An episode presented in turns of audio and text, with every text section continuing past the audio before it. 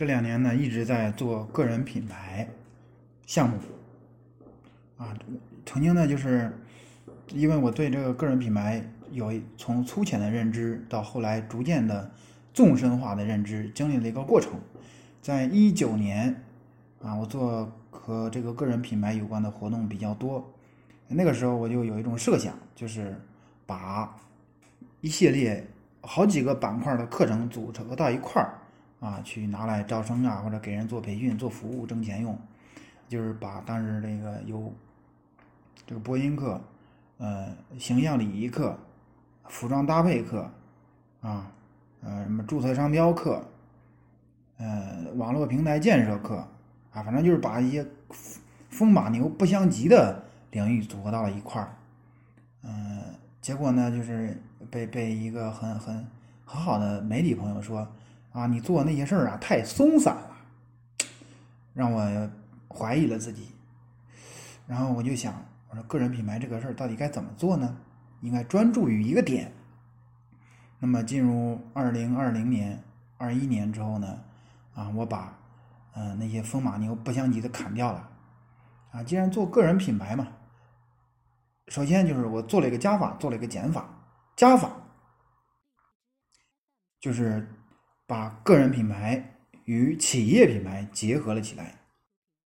啊，因为根据科学的概念呢，企业品牌它是包含包括个人品牌的。啊，企业品牌它是一个相对广义的体系，除了说注册商标啊，嗯，这个品牌文化建设，它还。还有什么企业主、经营管理者的个人品牌也是企业品牌的组成部分，这是加法。做了一个减法，就是把其他的一些啊，就是很牵强的管板块砍掉了，比如说形象礼仪课啊、服装搭配课、注册商标啊这些都砍掉了。我把它就是精简到聚焦到这么几个板块：一是百度百科啊，个人品牌通俗的说，包装名人。那怎么能离得了百度百科呢？我单就只做百度百科，这也是一个很大的学问。因为从百度百科延伸呢，它会有什么呀？人物传记写作、媒体资源、百度账号的运营管理，以及其他的相关的自媒体的东西。啊，这是我在。呃，观念上的一个转变。